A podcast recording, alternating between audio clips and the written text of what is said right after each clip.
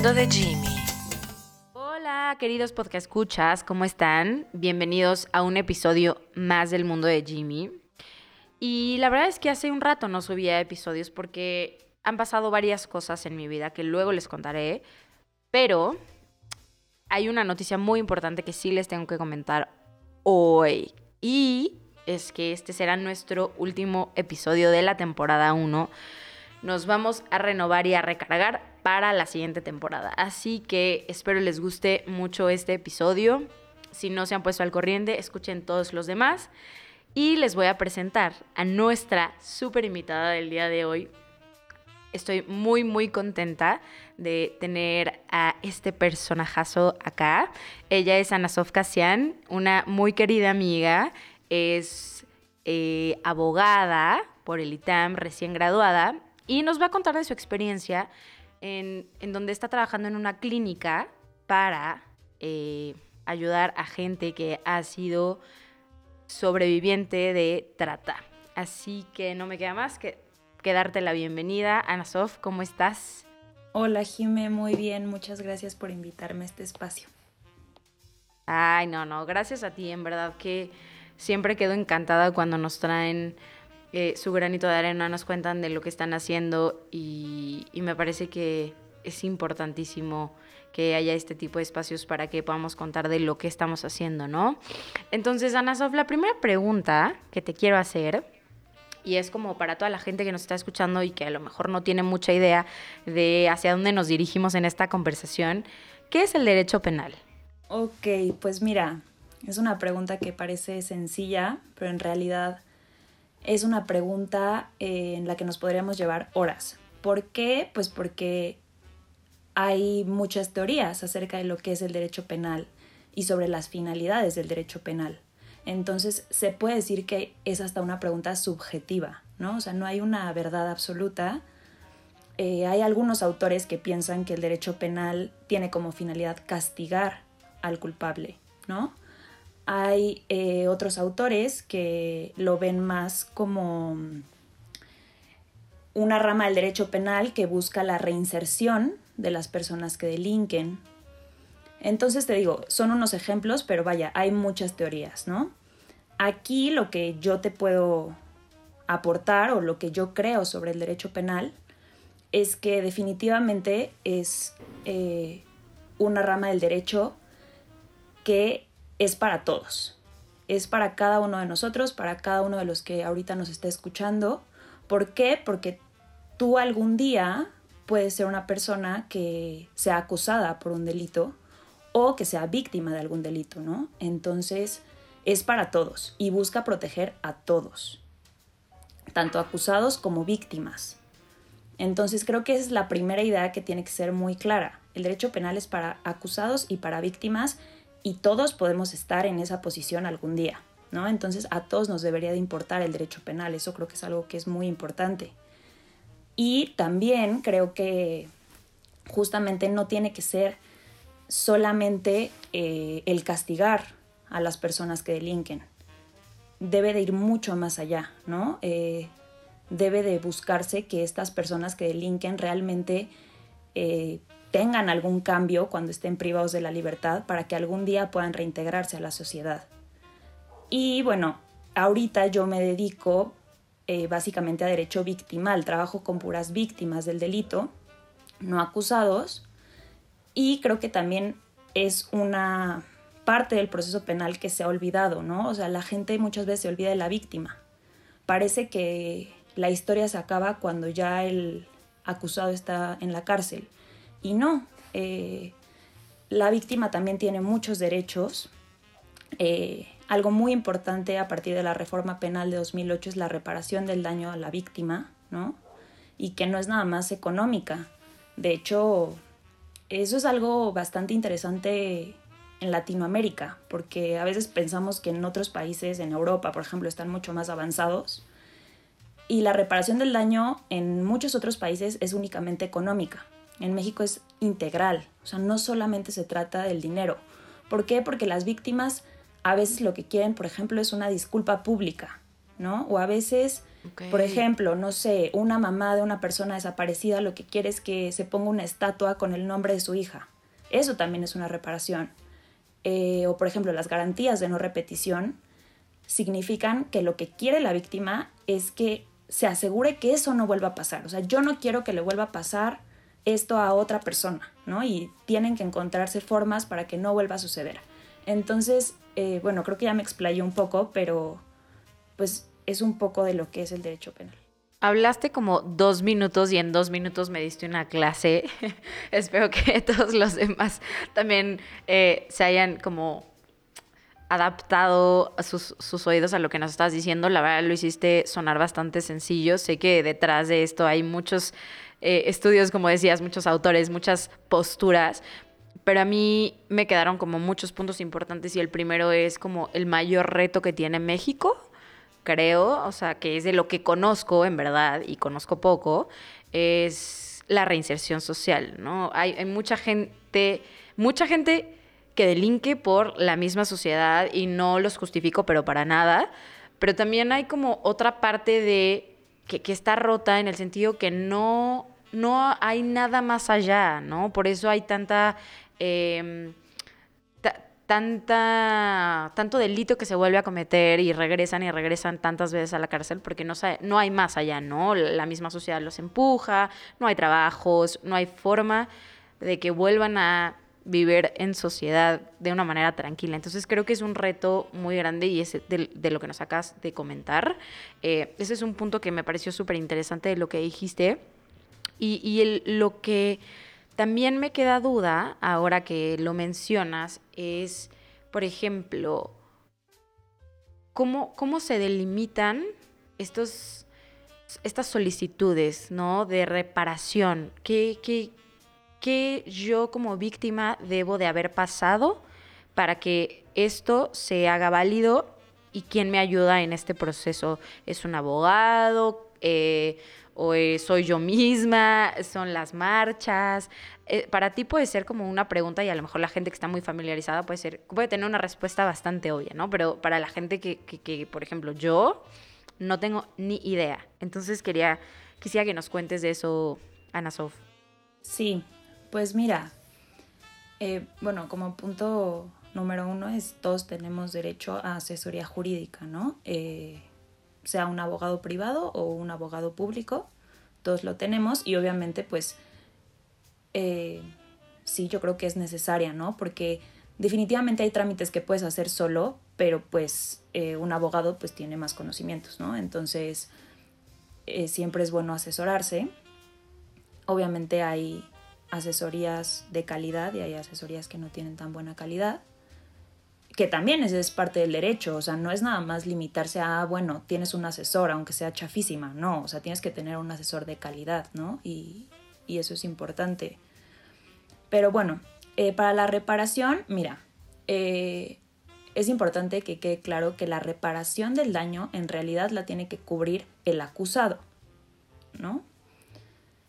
Pero si el acusado no tiene dinero, está en insolvencia, tiene que subsidiar el Estado. Entonces, eh, bueno, ese es un primer punto. Ahora, la reparación del daño también se divide en, en dos partes, que es reparación del daño por violaciones a derechos humanos y reparación del daño por el delito como tal. Por violaciones a derechos humanos se solicita en las comisiones de derechos humanos.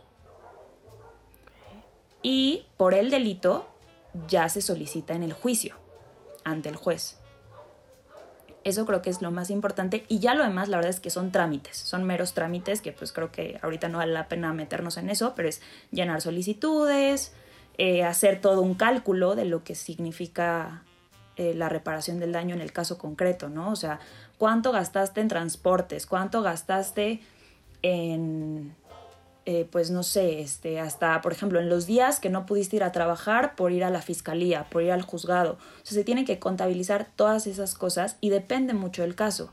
Porque, por ejemplo, eh, no sé, eh, unos niños que perdieron a su mamá porque, no sé, fue víctima de feminicidio, por ejemplo, ¿no? ahí en esa reparación del daño tienes que contabilizar literalmente la educación de los niños, los doctores de los niños, eh, muchas cosas, ¿no? O sea, toda la vida de los niños porque es la mamá ya no está y la mamá hubiera sido la que cubriría esos gastos. Entonces te digo, depende mucho del caso, el cálculo de esta reparación, pero creo que lo más importante son las dos primeras ideas que te dije. ¿Ante quién eh, tú pides esta reparación? Y... Eh, ah, ya no me acuerdo la otra idea que te había dicho. Pero bueno, esas dos primeras que te dije es lo más importante. Pero aquí me surgió una duda, Ana Sof. O sea, ¿qué pasa? O sea, ¿qué pasa si, ok, me hacen mi reparación, eh, o bueno, yo la solicito y hablando de este caso particular de los niños, eh, es una persona la que cometió el feminicidio, que pues no tiene recursos, no tiene dinero, ¿quién, quién se hace responsable de eso? O sea, ¿cómo sucede aquí en México? Creo que nos estás contando la parte como el deber ser y es muy importante que lo sepamos, pero cómo realmente sucede, eh, pues coloquialmente diciendo ahí en las calles. Sí, pues, o sea, como te decía, el Estado es el que lo cubre, lo debería cubrir subsidiariamente, porque hay fondos para ello. Obviamente, eh, pues a veces los fondos no tienen fondos, ¿verdad? O sea, esa es la realidad de las cosas, pero sí eh, conozco casos ahorita en el trabajo en el que estoy donde sí se cubren las reparaciones del daño. Ahora también creo que es importante aclarar, y eso le decimos mucho a los clientes, ¿no? Cuando nos dicen, ah, pues estos son todos mis gastos, y no sé, dan montos de medio millón de pesos, pues sí le dices, eso es una expectativa.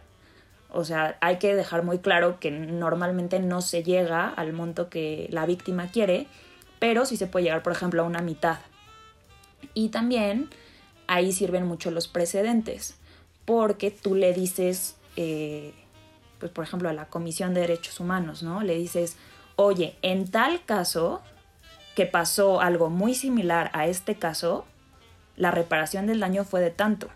Entonces tú deberías de cubrir lo mismo acá. Entonces, para eso pues sí sirven los precedentes.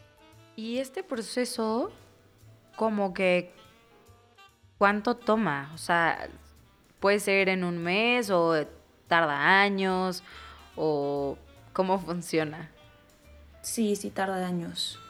Eh, sí, sí son largos, pero te digo, eh, creo que lo importante es que sí conozco casos donde sí se repara el daño, ¿no? O sea, al final no es algo que tú digas utópico, no.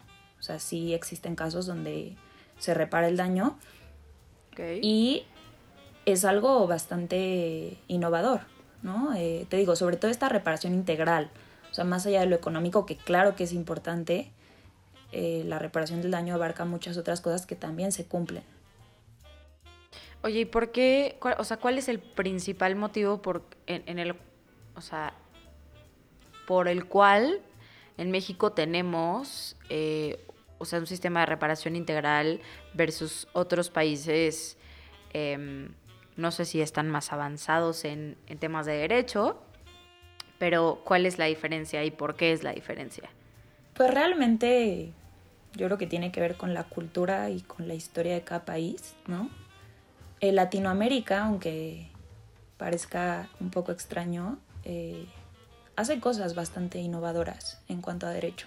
O sea, en cuanto a textos, ¿sabes? Yo sé que la realidad es otra, pero las leyes, las constituciones, los criterios que sacan, hay cosas increíbles. Wow, esto, esto sí que me cuentas también me parece como muy, muy sorprendente, la no lo esperaría. Y te voy a, voy a aprovechar para preguntarte una última pregunta antes de que cambiemos de tema. Eh, ¿Por qué crees que, o sea, que a pesar de que, como dices, hay unos textos increíbles y se invierte mucho tiempo, y creo que hay mucha gente muy talentosa en el área, porque en general hay esa percepción de que el sistema de justicia en México es muy deficiente.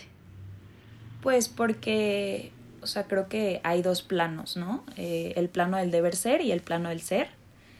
Y siempre, en cualquier país, hay una brecha entre estos dos. O sea, yo creo que nunca el deber ser es igual al ser. Sin embargo, en México la brecha es muy, muy grande, ¿no? Y y yo creo que ese es el problema, pero te digo, como tal las leyes no es un problema de técnica legislativa o de diseño legislativo. Eh, yo creo que es más bien un problema de aplicación.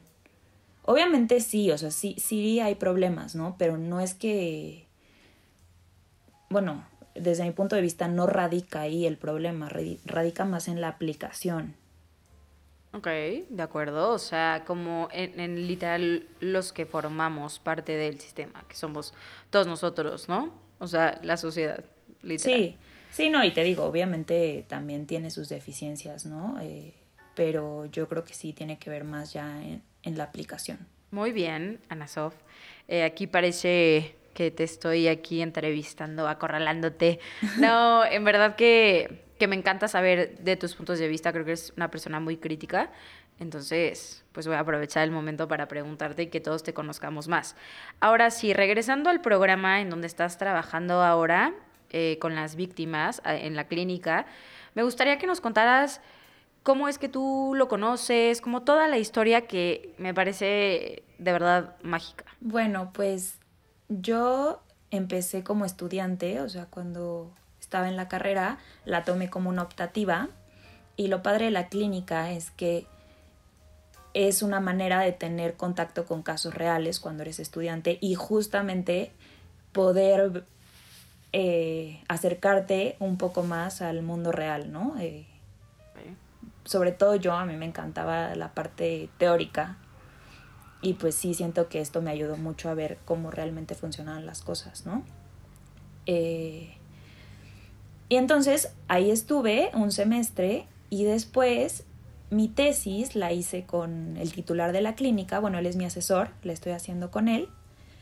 Y ahora en pandemia me escribió un día y me dijo que había una vacante para coordinar la clínica. Y pues apliqué, hice un examen y ya me aceptaron y ahorita estoy como coordinadora de la clínica. ¡Oh, qué padre! ¿Y qué hace una coordinadora de la clínica? Pues eh, básicamente yo les doy las instrucciones a los alumnos que están ahí, ya sea alumnos que estén tomando la materia como una optativa o como servicio social. Eh, se puede por ambas alternativas.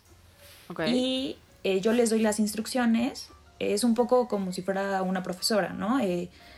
Doy las instrucciones, ellos hacen los documentos o a veces pido solamente investigaciones y yo hago los documentos con la investigación que ellos me hacen reviso, eh, pues no sé, eh, pido modificaciones o, o, yo hago las modificaciones directamente y, y, ya obviamente yo no soy la última palabra, tiene que pasar por el titular de la clínica, aceptar el documento y, y pues presentar lo que se tenga que presentar o hacer las diligencias que se tengan que hacer. De acuerdísimo. Pero, pero yo creo que fui muy literal. O sea, ¿qué, como que cuáles son las decisiones que tú tomas en el sentido de, no sé, filtrar gente. Em, ya nos platicaste que trabajas con, víctimas, pero a ver, estas víctimas tienen como algún perfil, eh, son víctimas de algún delito en específico, ellos son personas, no sé, que no pueden, que tienen bajos recursos y no pueden pagar un abogado y ustedes les dan como ese apoyo. Como que me gustaría que nos cuentes de las actividades eh, y, con el público con el que trabajas. Sí, eh, pues para decidir qué casos llevamos, eso no, no, es mi chamba, es chamba del titular. Él decide si un, si un caso perdón, cumple con los criterios de la clínica. Lo que sí es que únicamente llevamos casos de feminicidio, homicidio, trata de personas, tortura y desaparición. De hecho empezó solamente con trata, pero se ha diversificado la clínica y pues ya atendemos otros delitos también. A menos de que sea un caso excepcional, que por algo haya llegado a la clínica, por cierta recomendación, etcétera, etcétera, pues ya, por ejemplo, hay algunos ahorita de lesiones, ¿no? Eh, te digo, o sea, a veces ¿Autolesiones o de qué tipo? Lesiones, o sea, ah, el delito de lesiones. Pero eh, te digo, eh, son excepciones, o sea, en realidad son estos delitos que te dije, los que cumplen con los criterios de la clínica. Y otra cosa muy importante, o que a mí me emociona mucho, es que también la mayoría son mujeres, eh, porque trabajamos mucho también con ese enfoque, ¿no? con víctimas mujeres. Entonces, te digo, eso al final del día lo decide el titular, pero más o menos estos son los criterios y pues la verdad es que sí, a veces ya no, pues no nos da la vida para atender más casos porque pues es una asesoría gratuita y la verdad es que sí es de calidad.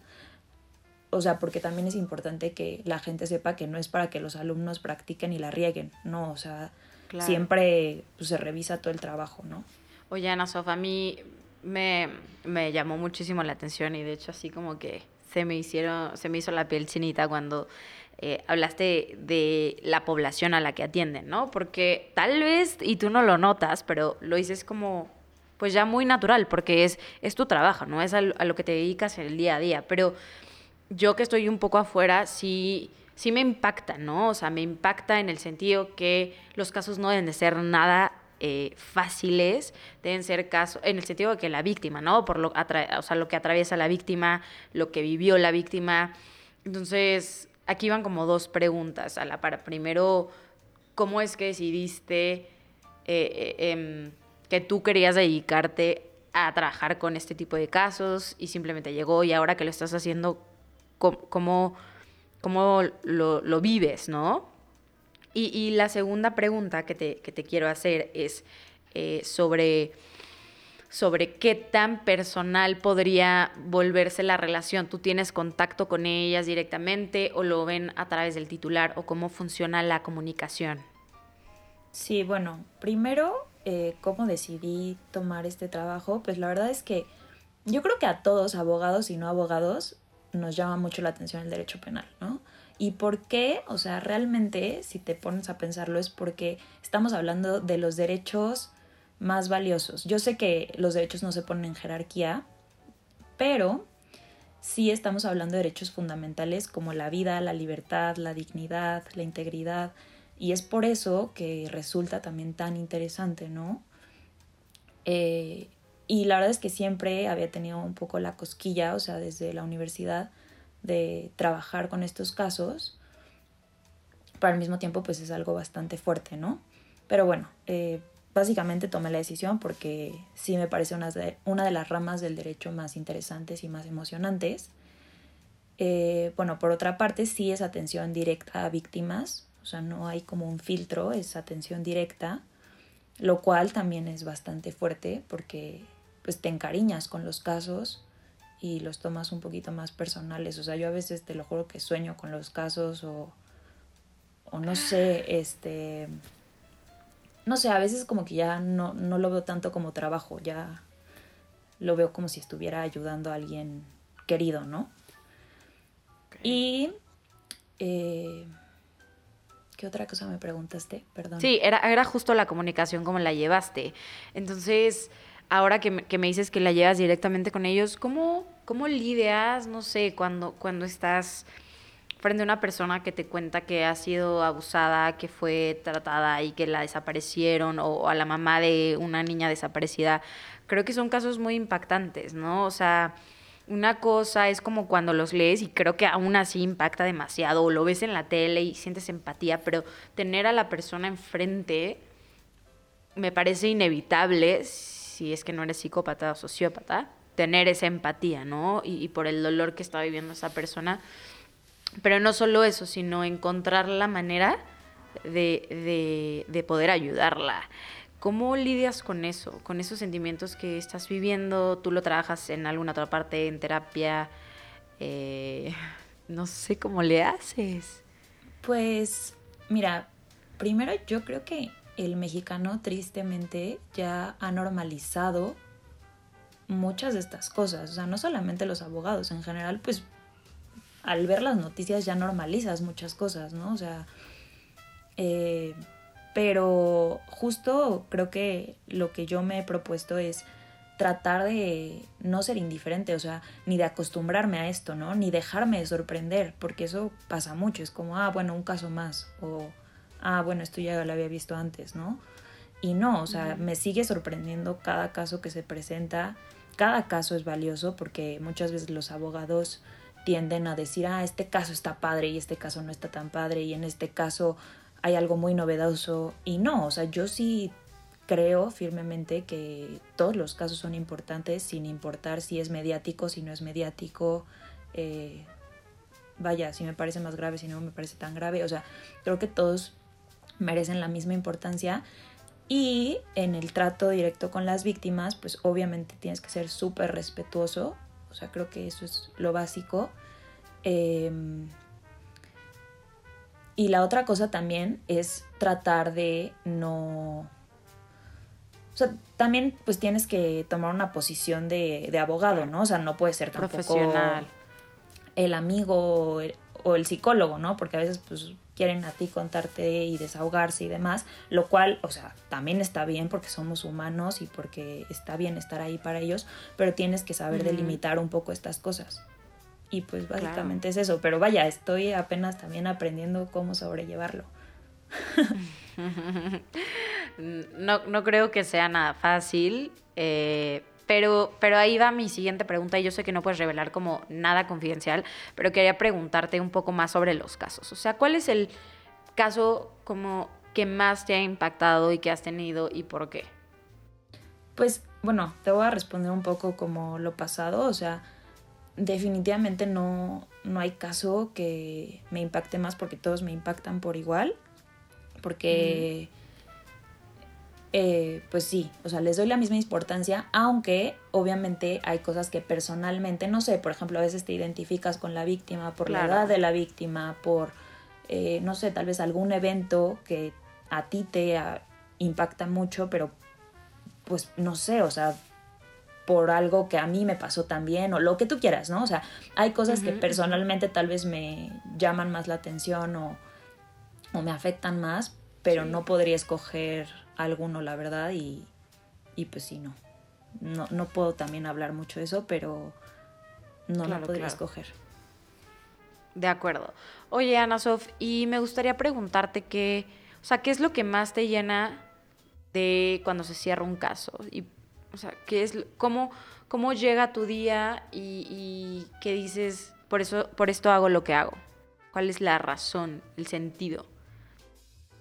pues eh, va a sonar curioso, pero ahorita en el tiempo que llevo todavía no cerramos casos. Este, lo que pasa es que también eh, estamos un poco divididos, o sea, yo llevo unos casos, algunos otros compañeros llevan otros. Entonces, míos, míos, ahorita yo no he cerrado alguno, espero cerrarlos pronto. Pero vaya, eh, también son muchas etapas, ¿no? O sea, cuando lo que sí es que a veces sí vamos avanzando y obviamente es una satisfacción enorme aunque también he aprendido, y eso es algo que pues sí es un poco fuerte, que a veces das un paso y después das tres, para atrás, ¿no? Entonces eso es algo a lo que tienes que acostumbrar un poco, pero esas pocas victorias saben muy bien. Claro, y definitivamente todo es un proceso, ¿no? O sea, en la vida, cuando quieres llegar a algún lado, a veces me parece que nos falta un poco de paciencia. Estamos muy acostumbrados a que las cosas suceden tal como queremos y en el momento que queremos. Entonces es una virtud eh, el tener la paciencia, sobre todo pues cuando se trata de la vida, ¿no? Ya no a lo mejor de la escuela, sino de eh, llegar a un proyecto que siempre has querido, cerrar un caso, Em, lograr una nota que, quieres lograr en, desempeño, no sé, se me ocurren todo este tipo de cosas, pero Anasov me, me alegra mucho y creo que, se puede sentir la pasión con la que haces las cosas y, yo te diría que eso no lo pierdas. Creo que a veces con el paso del tiempo empezamos a acostumbrarnos justo a eso, ¿no? Y a, a, lo mejor quitarle un poco el sentido a las cosas. Entonces creo que necesitamos más gente como tú que se dedique a hacer este tipo de em, servicio social con la gente. También súper importante, pues que te, que te doy ahora la palabra para que nos cuentes si hay algún mensaje importante que quieras mandarle allá a la gente, eh, algo que a ti te funcionó y que quieras compartirlo, que te llenó. Eh, y pues nada, te dejo el, el micrófono, Ana Sof. Muchas gracias, Jimé. Pues, a ver, eh, unas ideas rápidas es, creo que es muy importante que todos nos informemos, eh, que sepamos nuestros derechos básicos. Eh, yo ahorita puedo soltar algunos, o sea, tienes derecho a declarar, tienes derecho a guardar silencio, eh, tienes derecho a un abogado, si hablas alguna otra lengua tienes derecho a un traductor. No sé, son derechos básicos, pero creo que es muy importante informarse, aunque uno no sea abogado. por otro lado, decirles que todos tenemos que luchar por los derechos, no solamente algunos. Detrás de los derechos humanos hay una gran lucha. E, este no ha sido un camino que se ha conseguido por la paz y por el camino bonito. Se ha conseguido por eh, grandes luchas, ¿no? Entonces, eh, no voy a hablar de las formas, creo que ese no es tema ahorita, pero sí hay una lucha detrás de los derechos humanos eh, por reconocerlos, porque los derechos humanos no se otorgan, los derechos humanos ya los tenemos, nada más estamos luchando porque nos los reconozcan. Y por último, no quiero dejar pasar este espacio para soltar algunos datos. Eh, recuerden que de enero a junio de 2020 van 489 feminicidios en el país, eh, que al día de hoy hay 73.200 personas desaparecidas, que eh, del 2006 al 2016, 79% de las personas privadas de la libertad han sido torturadas. Y pues ahí están los datos y no hay que ser indiferentes. Ana Sof, muy, muy valiosas tus palabras. Eh, a mí, no sé, este tema siempre me, me impacta, me genera mucha empatía, aunque no conozco a las víctimas. Y gracias en verdad, por tu honestidad, por tu sinceridad, por regalarnos estos minutos. Eh, gente que nos escucha, por favor no seamos indiferentes. Para esto estamos creando estos espacios para aportar un poco eh, a la sociedad. Y pues muchas gracias, Ana Sof. A ti, Jimé. Nos, espero que nos podamos ver pronto. sí, seguro. Muchas gracias. A ti, Ana Sof. Amigos, recuerden que este es el último episodio de la temporada y nos vemos en un par de semanas para la temporada 2. Les quiero. Chao, chao.